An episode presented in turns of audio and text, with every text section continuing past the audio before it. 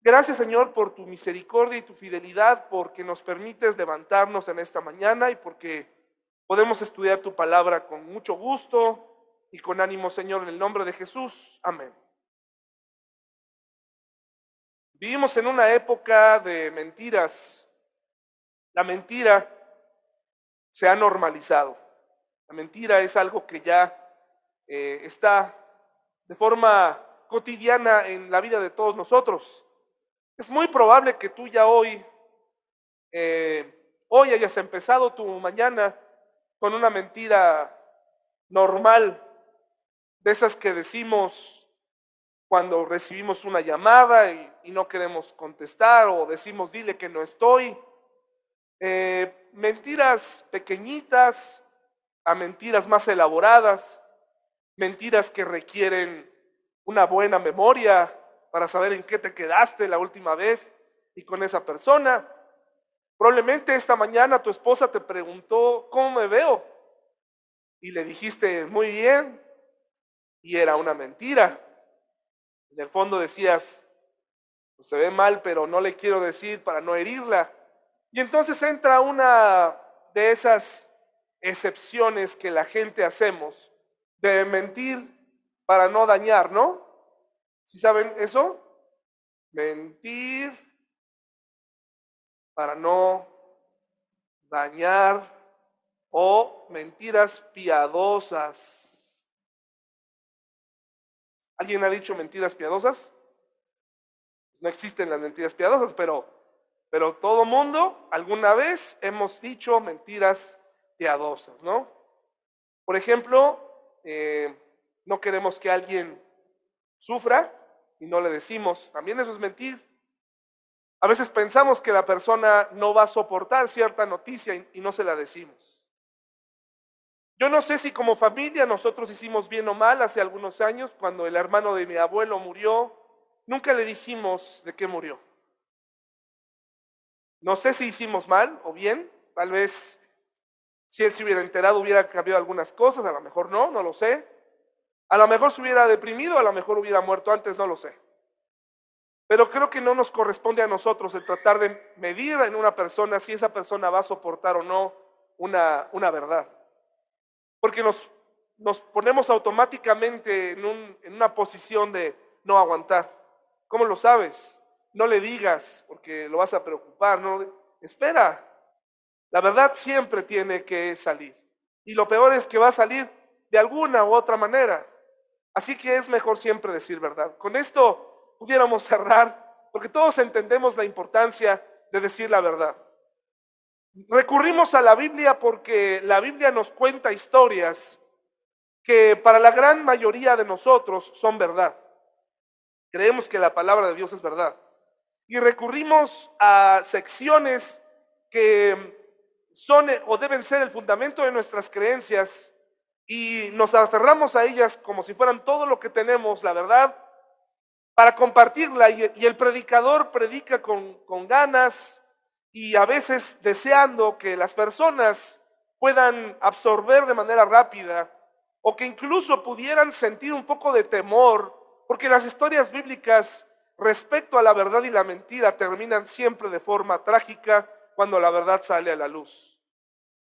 Y a veces pensamos que asustar un poco a la gente convendría un poco para que la gente cambie de opinión respecto a lo que piensa de la mentira.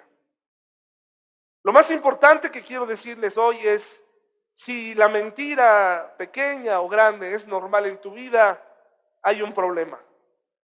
La mentira tiene que acabarse de tu vida, tiene que hacerse a un lado. Ya sea porque Mintamos para que nos quieran más. Mentimos para que nos quieran más. Es decir, podemos llegar a negar ciertas formas de pensar para que el grupo en el que estemos nos acepte.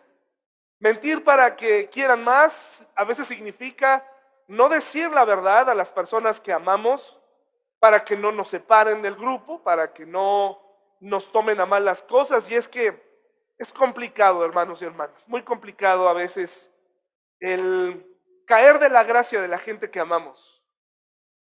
Pero hoy quiero que salgas bien valiente y que salgas sabiendo que no importa cuántas relaciones te cueste, no importa cuántas personas puedas ofender, qué cargos ocupen o quiénes son en tu vida, Dios siempre va a sonreír delante de la verdad. Aunque no tengamos un botón o un control o algo que inmediatamente haga que la persona que está mintiendo o a la persona que se va a ofender con la verdad sienta un dolor o un toque especial, eléctrico, que lo haga decir, hoy, este, por estar de hablador ya me está pasando esto, aunque no, y no lo deseamos, siempre nosotros tendremos del lado a Dios cuando nos movemos en la verdad.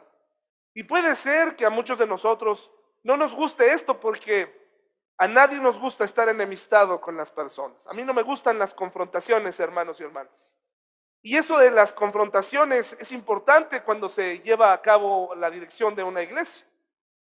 Porque por callarme en muchas ocasiones, por no confrontar a la gente, termino, la, la, gente termina volteándome las cosas y termino siendo yo el que hizo mal. Aún así, hermanos y hermanas, confío en esta parte del carácter de Dios de la palabra de Dios que dice que todas las cosas salen a la luz y con el tiempo todo se sabe. Ya sé que mintamos para cuidar la reputación. Muchos de nosotros tenemos un concepto muy limpio, muy puro, muy eh, cuidado durante los años. Un cuidado de la reputación que van a decir de mí si no sé.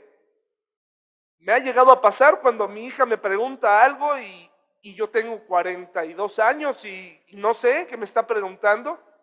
Y entonces empiezo a darle una historia ahí. ¿Y todo por qué? Para que ella sepa que yo, o siga creyendo que yo lo sé absolutamente todo. Así que no importa, se vale decirle a las personas, no sé de qué me estás hablando, ¿no? Mentir para ganar, siempre ganar. Estas son mentiras que se dicen para ganar una discusión a una persona, para que esa persona, aunque tú tengas evidencia, ella pueda continuar y ganarte la discusión, va a usar una mentira tras otra mentira para ganar algo, para, para tener más amigos, para ganar un negocio, para, etcétera, ¿no? Ganar o perder, vas a mentir. Para conseguir algo, lo que sea, mentiras para conseguir un mejor empleo, para conseguir una pareja. Hoy en día vivimos en la época de las mentiras. Eh, he estado últimamente inmerso en el mundo de los recursos humanos de manera muy superficial. Y me ha tocado recibir currículums o CVs. Y me llegan unos filtros perdón, unas fotos con cada filtro que cuando llega la persona a la entrevista no sé quién es, porque no la reconozco. La gente en México tiene un problema con su tono de piel. El otro día le dije a una persona, oye, yo conozco a tu hermano. Y le dije, solo que tu hermano tiene el tono de piel un poco más claro que el tuyo. Hagan de cuenta que le dije, eres un tonto o eres un ignorante, empezó a defender su tono de piel y no tienen idea de cuántas cosas me dijo. Lo que pasa es que con el tiempo, pues el sol me va oscureciendo la piel y va así, no, no, no lo dije por eso, solamente que pues eres igual a tu hermano, solo que los distinguiría por el tono de piel. ¿Quién es quién nada más? Y mentimos para que la gente eh, para ganar algo, para, para que nos sintamos mejor con nosotros mismos. Las fotografías en Instagram, en Facebook, las fotografías de tu foto de perfil o lo que hagas. Pues ese es quién eres. Pero ya inventaron estos filtros que aclaran la piel, que quitan la acné, que el acné, que quitan, eh, que hacen cosas maravillosas en la cara y realmente eres tú esa persona, o sea, te gusta realmente. Cuando llegan, de verdad yo digo, perdón, no, y ya esa es una mala señal. Si esa persona está dispuesta a hacer otra, a transformarse en su CV, ¿qué no hará para ocultar ciertas cosas, no? Todo lo posible para ocultar ser otra persona. Mentir para, para convivir, yo hice mucho eso en mi época de juventud, mentir para convivir. Mentir que sabía ciertas cosas, quiero que sepan, y si alguien en algún momento en la preparatoria está escuchando esto, quiero que sepan todos mis amigos de la preparatoria que en realidad nunca fui ese Super, super Bowl que todo el mundo pensó que fui y que yo nunca desmentí. Alguien en aquella época, yo, mi papá nos llevaba en auto a Estados Unidos y un día fuimos a un partido de fútbol americano eh, a nivel preparatoria y eso fue todo. No sé en qué momento alguien interpretó que yo había ido al Super Bowl, pero nunca lo aclaré. Y no saben cuántas cosas me ayudaron, ¿eh? Es el único de nosotros que fue a un Super Bowl, ¿no? Yo sabía que no había ido nunca, pero sí lo había visto. Mentir por convivir, hermanos y hermanas, es un problema social. Mentir que viste cierta película, personas que se adaptan rápido a algo que tal vez no les gustaba, ahora ya les gusta, con tal de encajar, mentir por convivir, es algo común. Mentir para crear polémica. Cuando el chisme está en su mejor momento, y no tienes evidencias, qué agradable es sacar algo que aparentemente tú viste y que nadie más vio. Yo recuerdo aquella ocasión, tú también. Ahora que lo mencionas, y así entras, ¿no? Yo lo vi salir aquella noche con una mujer. No me digas, sí, sí, sí, o sea, no vi bien, no, es que eso ya no importa. No importa si ya no viste bien, o sea, ya, ya introdujiste, ya, ya pusiste a esa persona y mientes para crear polémica, que también es una forma de, convivir y, y de decir que estuviste ahí. Mentir para no dañar a las personas, yo lo he escuchado mucho, especialmente de las mamás, de los papás hacia sus hijos. Todo el mundo se da cuenta del problema que es ese pequeño, esa pequeña. Pero el papá no quiere decirle nada, porque tiene miedo a que esa persona pierda su seguridad en sí mismo, en sí misma, y es preferible mentir para no dañar. Quiero que vayan conmigo, por favor, a Hechos 4, 32 al 36. Y la intención de estas historias, tres historias que pretendo contarles de manera ágil, y si no lo logro, no importa, habrá tiempo para retomarlas, porque cada una merece su momento y su historia. La mentira tiende tantas ramificaciones y causa tanto dolor. La mentira es tan sutil, se usa desde palacios lujosos hasta la choza más humilde, desde el bosque más hermoso hasta el calor del desierto, desde el último rincón de este mundo, los hombres y las mujeres mentimos. Pero quiero decirte, záfate de la mentira. Deja de practicar la mentira. La mentira daña. La mentira puede ser que te haya funcionado hasta ahora como una herramienta de supervivencia. Pero la mentira destruye familias. La mentira separa parejas. La mentira separa a tus hijos de ti. La mentira separa a los hermanos. Y es que mientras no haya una actitud de reconocimiento de todas aquellas cosas que se dijeron sin razón, todas las cosas que se dicen mintiendo terminan lastimando profundamente. No es tan sencillo. Uno puede perdonar, hermanos y hermanas. Uno puede perdonar. Pero la comunión es muy difícil que se vuelva a restablecer. Es muy difícil. Em, el otro día una persona en el trabajo fue calumniada por un padre de familia. Como ustedes saben, yo trabajo en una escuela. Y un padre de familia, quién sabe de dónde sacó que que esta persona había tocado a, una pequeña. Eso no fue cierto. Y no fue cierto porque la escuela tiene cámaras. Sin embargo, aunque se probó que no, ese daño quedó para siempre. Esa, esa, el papá nunca se retractó. De hecho, sigue insistiendo en esto.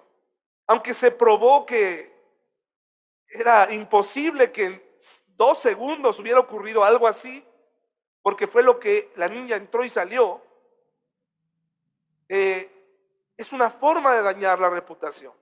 Puede ser que para ti sea seguro, divertido, agradable, que sea lo único que tienes y eso es muy triste.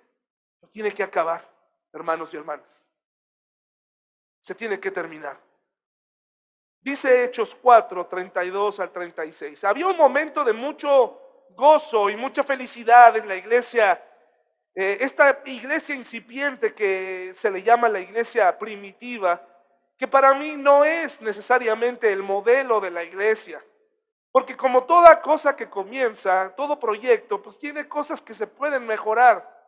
Pero tenía cosas muy buenas como que las personas tenían todo en común se compartían las cosas y traían sus bienes para ir por un fin común. Es algo que sería difícil de hacer hoy en día. Ese es el contexto que tenemos. En el versículo 32 al 36, 4, 32 al 36, ¿ya lo tenemos? Todos los creyentes estaban unidos como de corazón y en espíritu. Consideraban que sus posesiones no eran propias, así que compartían compartían todo lo que tenían.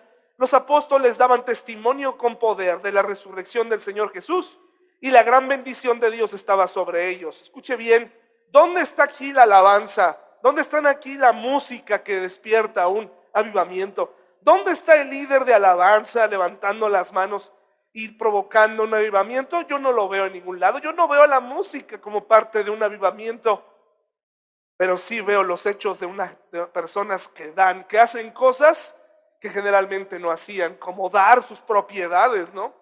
No a una persona, ¿eh? Acuérdense, es para una comunidad. Dice, no había necesitados entre ellos, porque los que tenían terrenos o casas los vendían y llevaban el dinero a los apóstoles para que ellos lo dieran a los que pasaban necesidad. Por ejemplo, había un tal José a quien los apóstoles le pusieron por sobrenombre Bernabé, que significa hijo de ánimo. Él pertenecía a la tribu de Leví y era oriundo de la isla de Chipre. Vendió un campo que tenía y llevó el dinero a los apóstoles. Usted tal vez no vea la riqueza en este pasaje, a menos que sepa del origen de Bernabé. Bernabé era levita y los levitas, según la ley, no debían tener terrenos. Él pudo haberse quedado callado, pero él sabía que él no tenía por qué tener ese terreno. Nadie lo auditó, nadie le preguntó, pero él tuvo algo dentro de sí. el maravilloso Espíritu Santo le redarguye y le dice, acuérdate que tu heredad, tu terreno, no es de este mundo, no es de este sitio. No necesitas ese terreno. Tú eres un ejemplo, habla con la verdad. Que no salga con que te descubran que tenías un terrenito ahí dalo. Y él por su propia cuenta va y lo da. Una actitud de mucho valor. Dice, había cierto hombre en el capítulo 5, llamado Ananías, quien junto con su esposa Zafira, vendió una propiedad y llevó solo una parte del dinero a los apóstoles. Pero ¿qué pasó aquí, hermanos? Afirmó que era la suma total de la venta con el consentimiento de su esposa se quedó con el resto. ¿Se dan cuenta de lo que ocurrió aquí? Había un, ambiente de mucho ánimo. Traían sus posesiones. Ellos venden un terreno. Lo venden en 10, pero él entrega 8. ¿Puede ver el problema, hermano y hermana? Pero ¿cómo si era suyo? Él podía dar lo que quisiera, ¿sí o no? Ese no es el problema. ¿Ya leyó bien lo que pasó aquí? Él reportó que lo había vendido. ¿En cuánto? En ocho. Ese es el problema. El pequeño, gran problema es que quiso engañar a quién? A los apóstoles.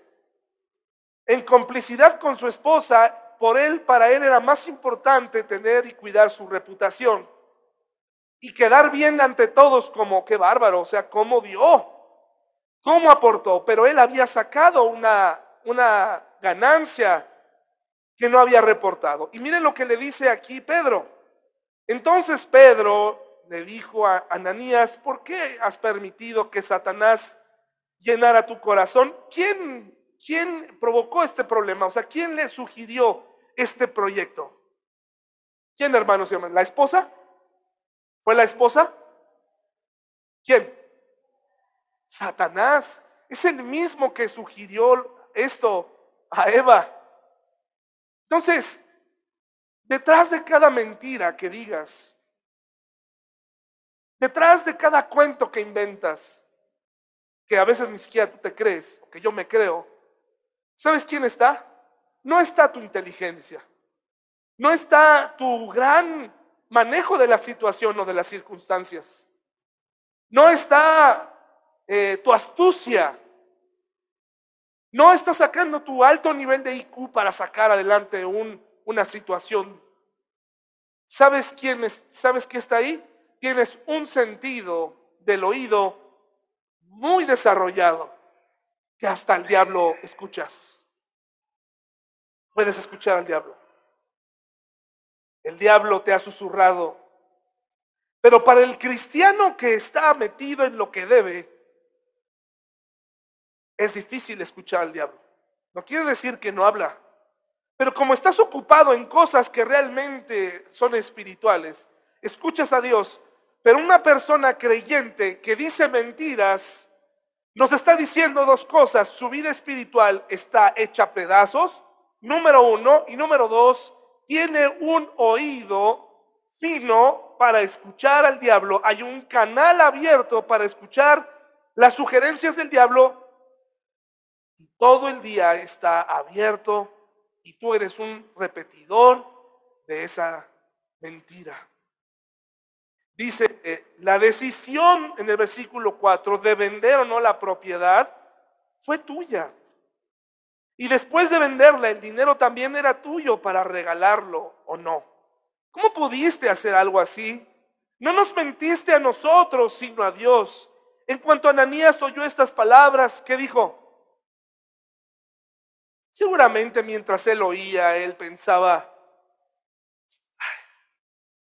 exagerados, qué exageración, no, pues no es para tanto, de todas maneras te lo di, ni debería habértelo dado. Es, es la reacción de un corazón endurecido, por eso Dios permite lo demás. De otra manera no tendría sentido.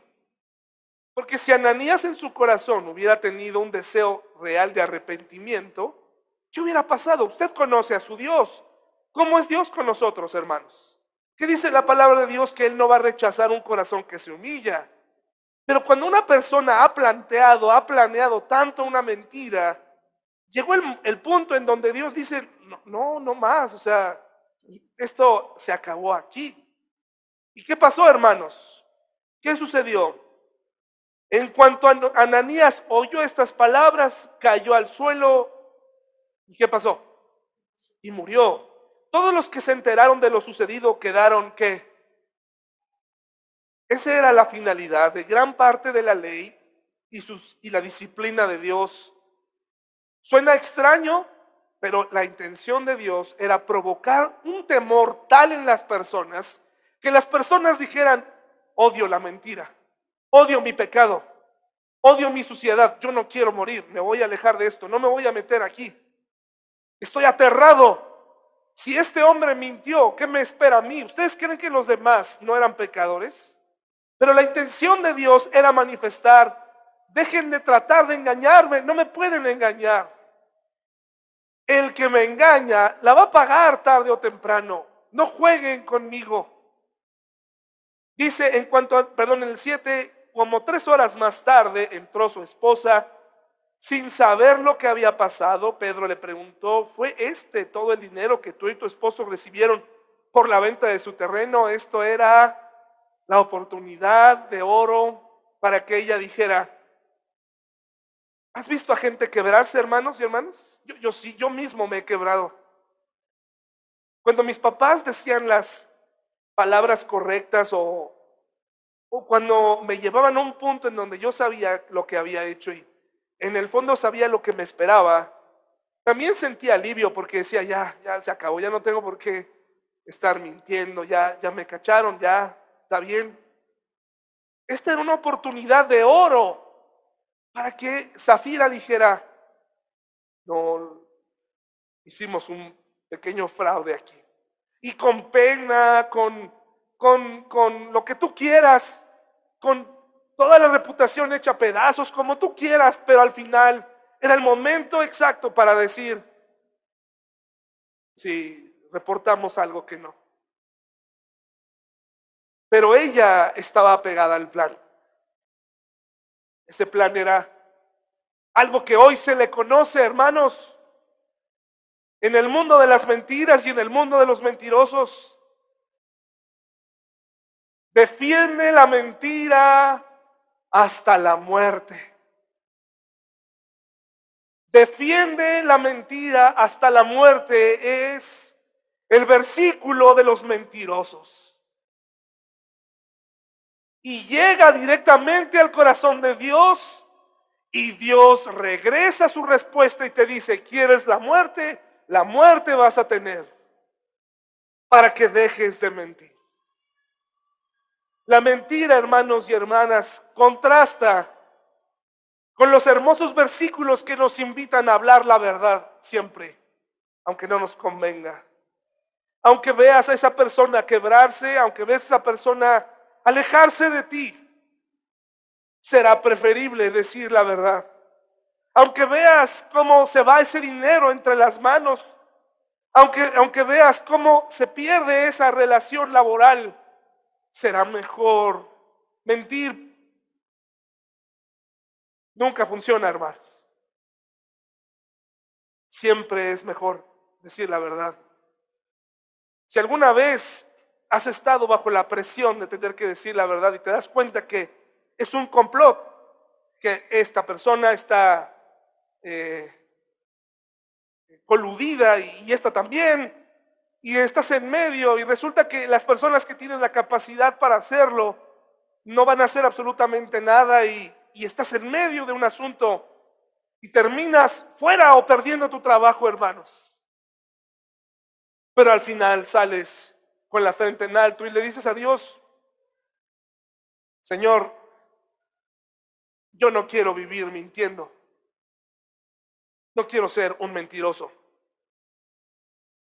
Pero ella no aprovechó la oportunidad y entonces Pedro le dijo, ¿cómo pudieron ustedes dos siquiera pensar que conspirar para poner a prueba el Espíritu del Señor de esta manera? Los jóvenes que enterraron a tu esposo estaban, están justo afuera de la puerta ellos también te sacarán cargando a ti. Al instante ella cayó al suelo y murió. Cuando los jóvenes entraron y vieron que estaba muerta, la sacaron y la enterraron al lado de su esposo. ¿Y qué pasó ahí? Gran temor se apoderó de toda la iglesia y de todos los que oyeron lo que había sucedido. Gran temor. Estoy seguro que a partir de ese día, han visto en las fábricas donde ponen número de accidentes, se puso el número de mentiras, a partir de hoy está en cero días, ¿no? Hasta la próxima mentira, porque yo creo que el miedo recorrió a cada uno de ellos. Mentir efectivamente saca de problemas, pero trae otros. La conspiración con mentiras es abominable para Dios. Mira lo que dice el Salmo 15 del 1 al 5, por favor.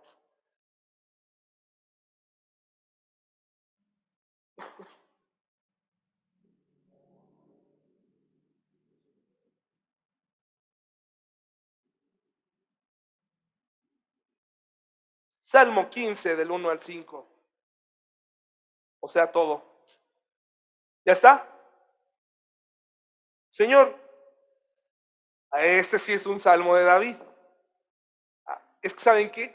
Yo no les prohibí no usar su Biblia. Si hubieran abierto su Biblia, hubieran contado los versículos hubieran, hubieran visto el autor. Ahí dice, no hay autor.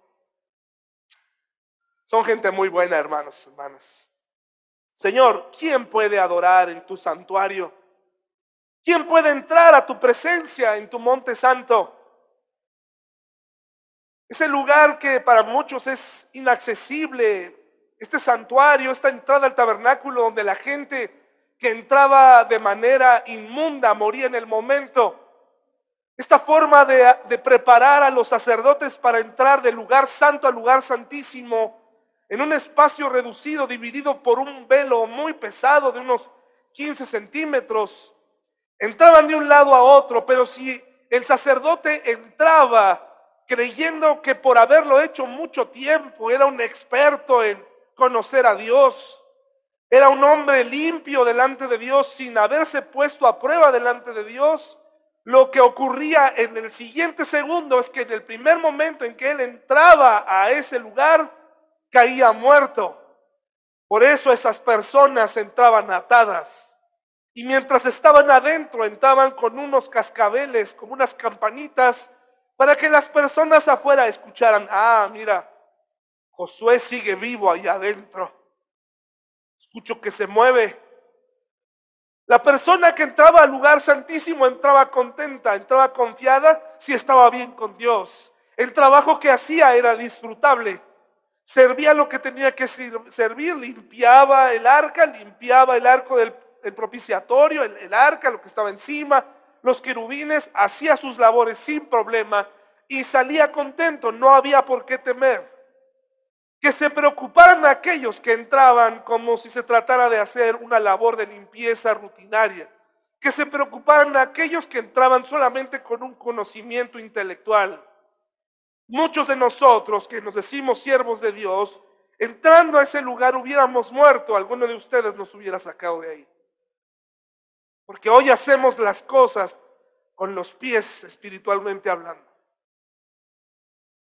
No nos da temor ya lo que hacemos. Muchos cristianos, hermanos y hermanas, no tienen temor a Dios. los cristianos hoy en día estamos muy preocupados por otras 20 cosas o 30 cosas más antes de agradar a Dios. No quiero yo no estoy aquí para amenazarte de muerte. Yo te deseo que te vaya bien. Dios ya no trabaja con la fulminación de las personas en el momento, pero sí va a trabajar contigo. Sí va a trabajar conmigo poco a poco. No es una amenaza de decirte, oye, si no te arrepientes, es una realidad. Es algo que ocurre. Dice, ¿quién va a entrar ahí? Y dice David, los que llevan una vida intachable y hacen lo correcto, los que dicen la verdad con corazón sincero, los que no se prestan al chisme ni le hacen daño a su vecino ni hablan mal de sus amigos. Si yo le pudiera contar a usted, si yo te contara, hermano, yo he dañado a la gente con mi boca, yo he dañado a personas con mi boca. Yo he dicho cosas que no debí decir. O dejé de decir cosas que pudieron haber cambiado la vida de una persona. Pero no hay nada más doloroso que ver a tus amigos y a tu familia hablar cosas que nunca sucedieron, hermanos. Sacar de entre lo más sucio de un corazón el no poder defenderte. El salir de una iglesia y decir, es que ahí nos trataban mal, es que ahí no se podía hacer esto, aquello, no hay nada peor, hermanos. Ellos saben que no vamos a tener la oportunidad de defendernos, que no va a haber oportunidad de decirle, oye, eso no fue así, esas cosas no fueron así, tú dijiste esto, esto y esto, lloraste, dijiste, aceptaste, y ahora resulta que te dimos la espalda. No hay oportunidad, hermanos, pero le dejamos a Dios que haga justicia. No hay nada peor. Esta característica que está ocurriendo aquí de alguien que parece que eso, son cosas tan comunes porque dice que llevan una vida intachable y hacen lo correcto. Y entonces parecería que aquí van a, va a hablar de, de cosas prácticas en el sentido de ceremonias o cultos religiosos para ver a Dios, pero dice, van a entrar los que dicen la verdad con un corazón sincero, los que no se prestan al chisme ni le hacen daño a su vecino ni hablan mal de sus amigos. Los que desprecian a los pecadores descarados y honran a quienes siguen fielmente al Señor y mantienen su palabra aunque salgan perjudicados. La palabra hoy en día, hermanos y hermanas, no vale nada. Si tú te comprometiste a hacer algo, hazlo, termínalo. No salgas después con que siempre ya no. Cumple. Está hablando de una persona íntegra. Está hablando de una persona que entra al lugar santísimo sin ningún problema. Que comete alguno de estos pecados, pero no es un descarado. No hay nada peor que un mentiroso descarado, hermanos. No hay nada peor que un cristiano que te mira a los ojos y tú sabes que no te está diciendo la verdad. Tú lo sabes. No permitas que el pecado te lleve a descararte. Segundo de Samuel, hermanos 11, del 1 al 26. No vamos a alcanzar a ver las tres de una vez se lo digo y creo que estará de acuerdo conmigo. La primera ha sido suficientemente explícita y la segunda es todavía más. Creo que se pudiera sacar una película de esto, ¿no? Segundo de Samuel 11. La ya muy contada historia que combina todo lo que no debe hacer un creyente en Dios. Todo lo que no debe hacer un cristiano está resumido en esta historia con la que muchos de nosotros crecimos, censurada en ciertas partes, sin explicaciones profundas en otras, pero al final suficientemente elocuente y clara para darnos cuenta que nosotros, aunque no hemos llegado hasta lo último de, lo que David hizo, el mismo que escribió el Salmo 15, ese mismo David que está escribiendo ese hermoso salvo, que él sabe quién, en qué tipo de personas entraban al santuario, ese mismo David escribe esto, vive esto. Samuel lo reporta en su libro. El momento más vergonzoso del mejor rey que tuvo el pueblo de Israel. Dice, hermanos, segundo de Samuel 11, en la primavera, cuando los reyes suelen salir a la guerra, David envió a Joab y al ejército israelita para pelear contra los amonitas. Destruyeron al ejército amonita y sitiaron la ciudad de Rabá. Sin embargo, David se quedó en Jerusalén. Una tarde, después del descanso de mediodía, David se levantó de la cama y subió a caminar por la azotea del palacio. Mientras miraba hacia la ciudad, vio a una mujer de belleza singular que estaba bañándose. Y aquí, hermanos, quiero decir que el, problema no era Betsabe, ¿de acuerdo? O sea, no vamos a, hacía bañándose afuera. Bueno, es que usted está transportando esto en un momento de la historia en donde pues, las cosas podían ser así. O sea, aquí sí una mujer pudo estarse bañando, y lo que le correspondía al rey David, al rey David, al salmista David, al predicador David, le correspondía mirar y qué. Ay, así como cuando dices, ay, como que no, eh, esto, mis ojos no debieron haber visto eso, pero no me voy a quedar a ver. Pero ¿qué hizo David? Vio y luego regresó y se acercó tantito, ¿no? Todo lo que pasó después usted lo sabe porque ha estado ahí. Usted ha sido tentado para ver lo que no tiene que ver. Dice aquí entonces, mientras miraba hacia la ciudad, vio una mujer de belleza singular que estaba bañándose. Luego envió a alguien para que averiguara quién era la mujer.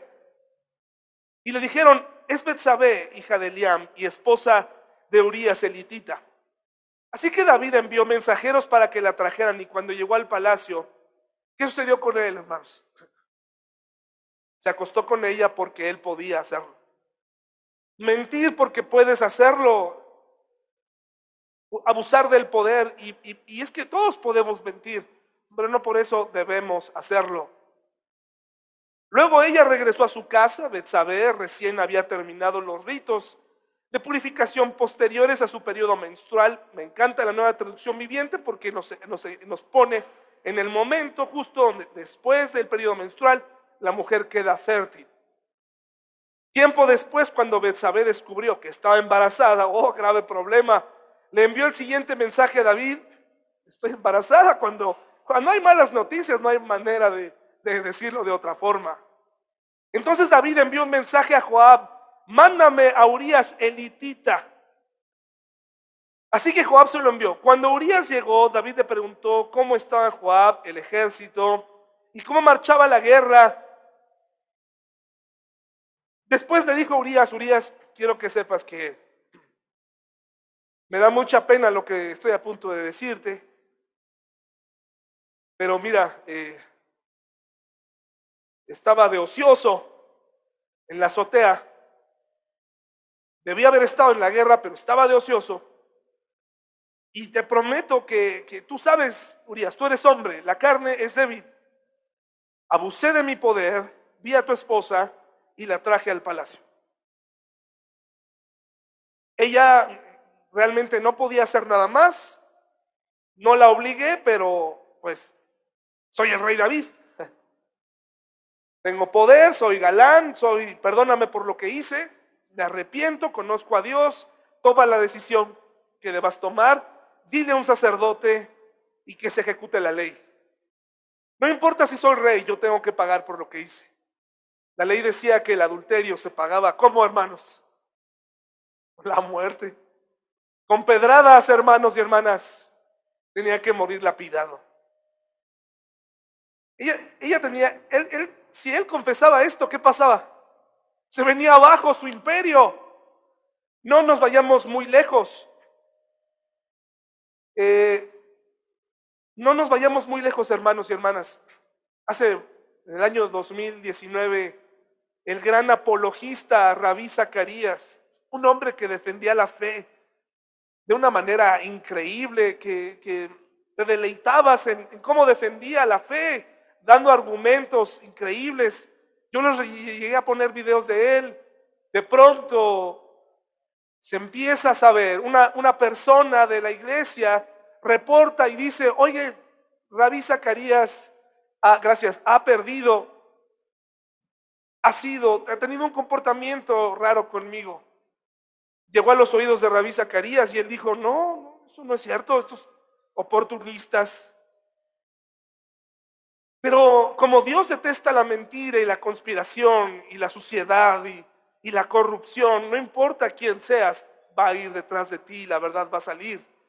Se descubrió que Rabbi Zacarías no solamente había tenido una conducta impropia con esta chica, era dueño de muchos spas, donde empleaba chicas a las que acosaba. Y la verdad salió. No la pudo ocultar. Rabbi Zacarías murió. ¿Saben quién llevó a cargo la investigación de su de todo lo que hizo que resultaron muchísimas mujeres afectadas? ¿Saben quién llevó la investigación hasta sus últimas consecuencias?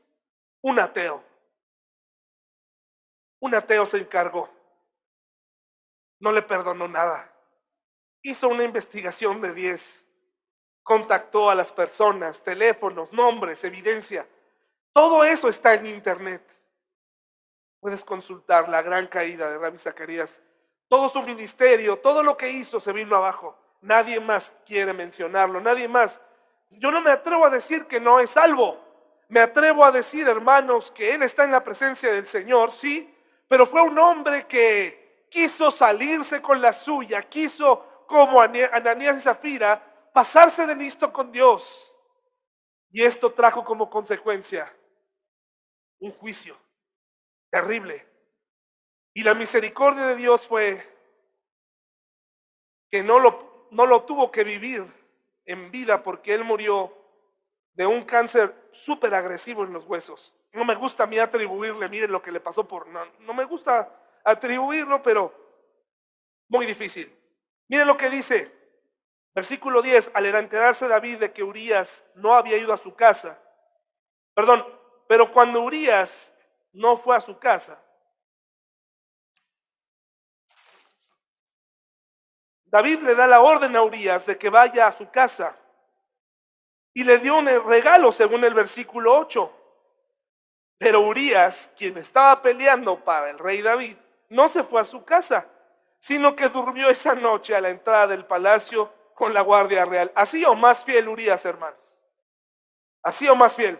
No, hombre, dijo, no, yo no me voy a ir, o sea, no sé a qué me trajiste, pero yo allá están peleando, yo aquí estoy. Al enterarse David de que Urias no había ido a su casa, lo mandó llamar y le preguntó, ¿qué pasa? ¿Por qué no fuiste anoche a tu casa después de haber estado fuera por tanto tiempo? ¿Y por qué lo quería mandar a su casa, hermanos? Para que estuviera con su esposa, porque un soldado pasaba mucho tiempo fuera de casa. Y el hombre reaccionamos a cierta forma. Imagínense si un hombre no come durante dos horas o come eh, en una jornada de trabajo y llegas a tu casa casi queriendo asesinar a tu esposa porque no está la comida lista. Ahora imagínate un hombre guerrero con toda la adrenalina del mundo que se ha ido tres meses y quiere encontrar a su esposa lista y disponible, pues como si fuera un mueble, ¿verdad? Pero pues así somos los hombres, tenemos que pedirle ayuda a Dios para controlar nuestras necesidades. Y dice aquí entonces, ¿qué pasa? ¿Por qué no fuiste anoche a tu casa después de haber estado fuera tanto tiempo? Urias le contestó, el arca y el ejército de Israel y el de Judá están viviendo en carpas. Y Joab los hombres de mi señor están acampando a cielo abierto. ¿Cómo podría yo ir a casa para beber, comer y dormir con mi esposa? Juro que jamás haría semejante cosa. Hermanos, el ejemplo de Díaz es muy importante ante el mentiroso ante el que levanta la mano, conspira contra ti, sea amable. Dan ganas de no serlo. Dan ganas de vengarse. Incluso dan ganas de revelar información. No es así. El cristiano es como Urias. El cristiano cierra filas con el Señor. Él no sabía lo que estaba a punto de pasar. Yo me pregunto, ¿estaban del mismo lado o no Urias y David? Dice el versículo 12, está bien, quédate hoy aquí, le dijo David, y mañana puedes regresar al ejército. No era problema de Urias, era problema de David. Así que Urias se quedó en Jerusalén ese día y el siguiente. David lo invitó a cenar y ¿qué hizo? Híjole, hermanos, lo emborrachó, pero aún así no logró que Urias se fuera a la casa con su esposa sino que nuevamente se quedó a dormir a la entrada del palacio con la guardia real, porque para Urias era primero la familia, primero el ejército, primero mis prioridades son primero, primero tú, oh rey. Híjole, hermanos, qué difícil. Entonces a la mañana siguiente David escribió una carta a Joab y se la dio a Urias para que se la entregara. La carta le daba las siguientes instrucciones a Joab. Pon a Urias en las líneas del frente, donde la batalla sea más violenta. Luego retrocedan para que lo maten. Esta es la conspiración más asquerosa. Todas las conspiraciones son una basura, hermanos. Cuando tú tienes oportunidad de hablar por alguien y no lo haces, eres parte de la conspiración, ¿sabías? Si tú escuchas que se están despedazando a alguien y no dices nada, eres parte de esa conspiración. ¿Y sabes qué? No vayamos tan lejos, hermano. Esto es algo común. Esto es algo que ocurre en todos lados, en cualquier colonia y en cualquier nivel social. Está en el fondo de nuestras familias, arraigado. Los grupos de poder están ahí. Estamos del mismo lado, pero cuando se trata de poder o de ver quién puede más o quién tiene más, se nos olvida que somos cristianos. Dice lo siguiente, así que Joab asignó a Urias a un lugar cerca de la muralla de la ciudad, donde sabía que peleaban los hombres más fuertes del enemigo y cuando los soldados enemigos salieron de la ciudad para pelear, Urias elitita murió junto con varios israelitas. Y así acabó con el problema, hermanos. Se acabó el problema. Todos felices para siempre. David tiene una historia hermosa que contar cada vez que le preguntan de Betsabé. Ella, él responde, sí, la conocí un día. La vi caminando, cortando flores desde mi terraza. Y me enamoré de ella. Tanto. Me gustaba tanto, la vi. Y pues como yo estaba soltero, y ella también, porque creo que su esposo murió en la guerra. Eso es la versión histórica de las cosas. Es la versión donde hay un final feliz. Es la, es la, es la clase de historia que tú y yo contamos. Que se nos olvida cómo fueron las cosas. Se nos olvida realmente qué pasó. Y ahora resulta que formamos parte de un matrimonio muy feliz. Tenemos lo que tenemos, ah, porque somos muy buenos. Hacemos todo muy bien. Ah, la iglesia, uy.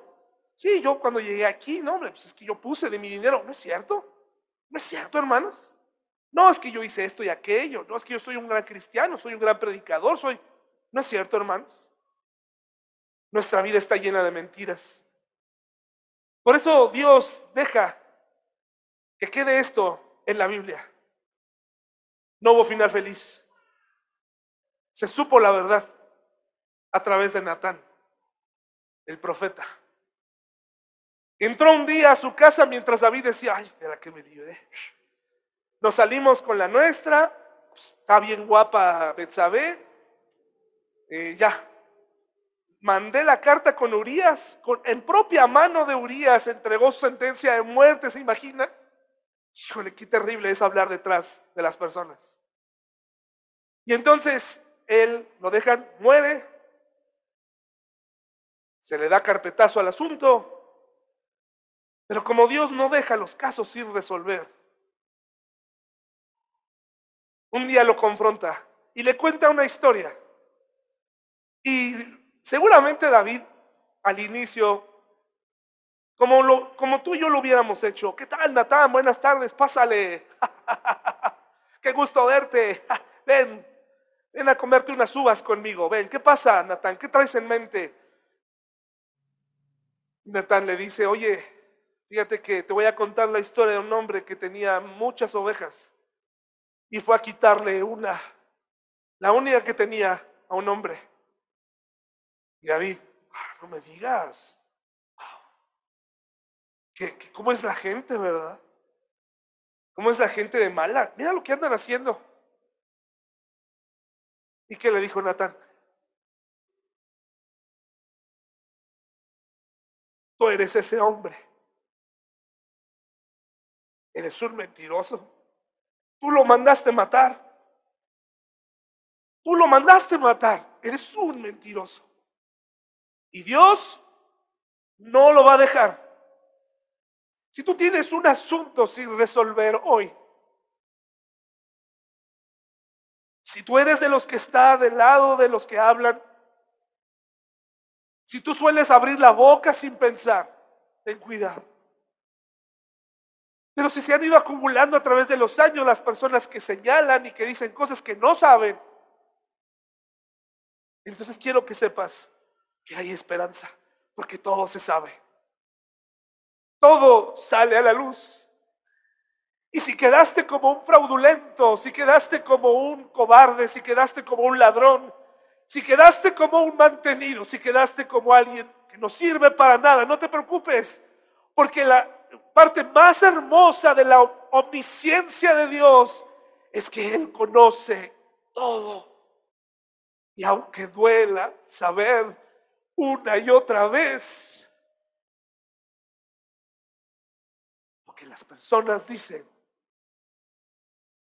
no te preocupes, un día se va a saber.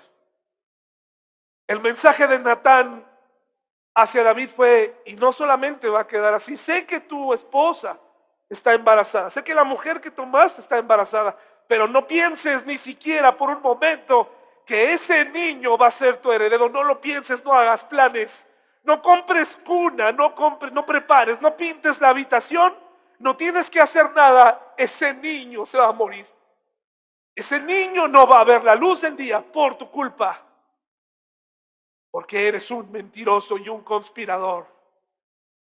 Destruiste una familia, destruiste y fuiste al lado contrario de Dios y esto no se va a quedar así. Y ese niño, ese bebé, murió.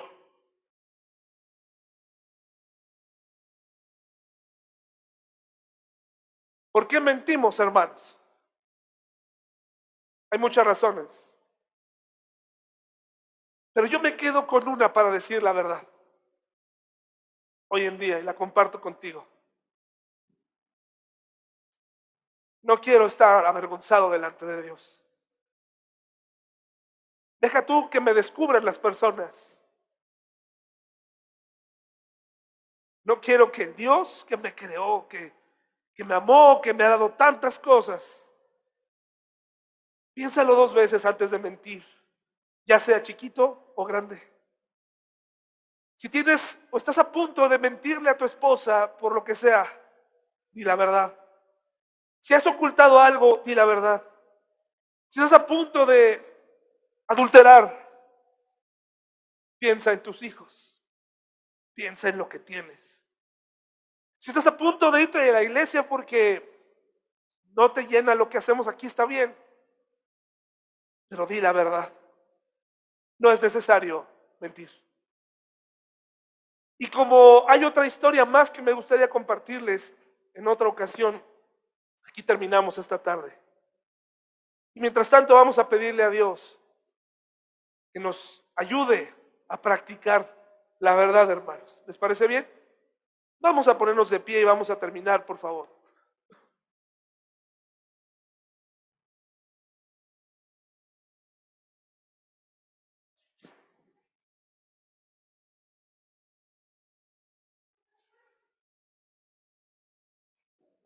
Señor, tú sabes exactamente cómo somos, no te podemos engañar. Todas las mentiras que hemos creado, las historias que nos hemos creído, los finales felices que hemos inventado, Señor, pero tú sabes, al menos yo sé, que estoy lleno de mentiras, Señor. Te pido que me perdones, que me permitas practicar la verdad, que antes de decir algo en contra de alguien o de mentir de forma cotidiana la piense dos veces porque la mentira destruye y porque tú la aborreces. Te pido que bendigas a mis hermanos y hermanas para que practiquen la verdad de manera cotidiana. Que este mensaje llegue directamente, Señor, a todos los que tienen oídos y que se detengan de mentir. Porque tú, Señor, de alguna forma vas a sacar a la luz todo lo que las personas dicen y hacen en secreto. Gracias por tu amor y tu grande misericordia en el nombre de Jesús. Amén.